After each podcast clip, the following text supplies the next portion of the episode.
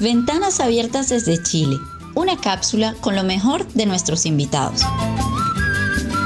Ventanas abiertas desde Chile, un espacio de la asociación Chile Culture et Solidarité en partenariado con la asociación Wave Travel Art. Bonjour à toutes et à tous. Ici Antoine Burgos et je vous présente cette capsule spéciale référendum du Chili qui aura lieu demain, dimanche 25 octobre 2020. Une fois n'est pas coutume, on a décidé de vous partager en français une courte mise en contexte afin de saisir les clés de ce qui se jouera dans les urnes chiliennes dès demain.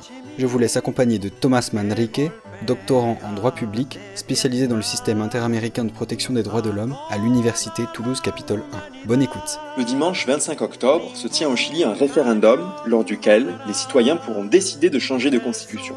Un tel choix n'est pas anodin et tire ses racines dans l'histoire récente et encore vive du Chili. En effet, la constitution actuellement en vigueur fut adoptée sous le régime de Pinochet en 1980. Il convient donc de revenir d'abord sur cette histoire du Chili, puis sur les manifestations qui ont bouleversé la politique chilienne, et enfin, de présenter les perspectives qu'offre cette rupture constitutionnelle. L'actuelle constitution chilienne a survécu à la dictature, mais en a conservé de profondes marques. La principale et d'avoir sacralisé le néolibéralisme comme mode de fonctionnement économique. Le Chili a en effet été le pays d'expérimentation des théories néolibérales développées à la School of Economics de l'Université de Chicago. À partir des années 1950, les jeunes étudiants chiliens partent en échange à Chicago et reviennent restituer les enseignements de Milton Friedman au Chili, où seront les acteurs de la mise en place de ces politiques. C'est le cas notamment de Sergio de Castro, qui sera ministre de l'économie d'avril 1975 à décembre 1976, puis ministre des Finances jusqu'en avril 1982. Ce sont donc ces Chicago Boys qui seront à l'initiative de l'intégration du néolibéralisme comme système juridique et politique du Chili. La constitution du Chili, qui entre en vigueur le 11 mars 1981, a été préparée depuis plusieurs années par la junte militaire, à partir de 1978. Cette constitution fut adoptée par 67% des votants, dans un référendum contesté. En effet, il fut très difficile pour les opposants de faire campagne, ou même pour la population de s'opposer à cette constitution désirée par le régime autoritaire. Cette constitution sacralise le modèle néolibéral en garantissant une forte protection à la propriété privée et à l'initiative économique à l'encontre des intérêts publics. Tous les biens peuvent être acquis et vendus, c'est notamment le cas de l'eau, aujourd'hui contrôlée à 80% par des grandes entreprises. La réglementation du droit de manifester ou de se syndicaliser est remise au domaine de la loi, cette politique économique s'est perpétuée avec la transition démocratique. Et même si la Constitution a été modifiée 43 fois entre 1990 et 2017, le modèle économique est resté le même. Cependant, si le Chili apparaît comme un des pays les plus riches d'Amérique latine, il a été le premier pays latino-américain à intégrer l'OCDE, l'Organisation de coopération et de développement économique, et a vu le taux de pauvreté se réduire de 40% en 1990 à 8,6% en 2017, les inégalités restent extrêmement fortes.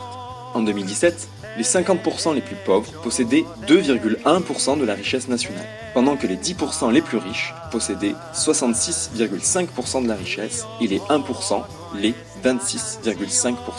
C'est dans ce contexte social et économique tendu que les manifestations ont débuté en octobre 2019. Le 18 octobre 2019 marquera l'histoire du Chili. Après plusieurs manifestations au début du mois d'octobre, le vendredi 18 voit les Chiliens se rassembler en masse. À minuit 13, le lendemain, le président Piñera déclare l'état d'urgence. Les manifestations ont été marquées par une répression policière particulièrement violente, due à l'usage indiscriminé et disproportionné d'armes non létales. Le président de la République a lui-même concédé le 17 novembre 2019 que des droits de l'homme avaient été violés et que la police avait fait un usage excessif de la force.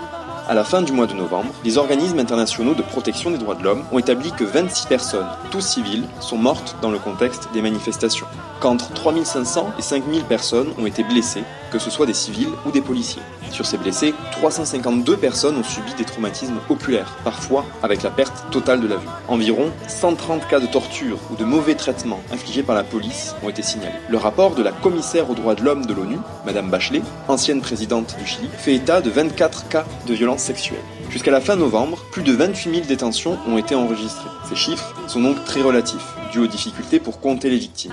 Toutes ne vont pas porter plainte, et surtout, les décomptes se sont faits plus irréguliers à partir de décembre, alors même que les manifestations continuaient.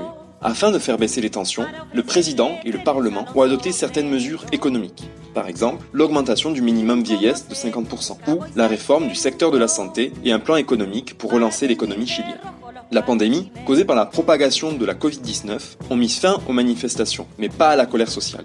Plusieurs événements importants doivent donc être notés. Le 8 avril 2020, un projet de loi visant à permettre de substituer des peines privatives de liberté par une réclusion à domicile pour des raisons humanitaires a été relancé au Sénat. Problème cette loi pourrait permettre à certaines personnes condamnées pour des graves violations aux droits de l'homme commis durant la dictature de quitter la prison et de rentrer chez eux. En juin 2020, la police déposa une plainte pénale devant le procureur contre le collectif L'Astésis, réunissant des artistes féministes pour menaces, atteinte à l'autorité et incitation à la violence contre la police.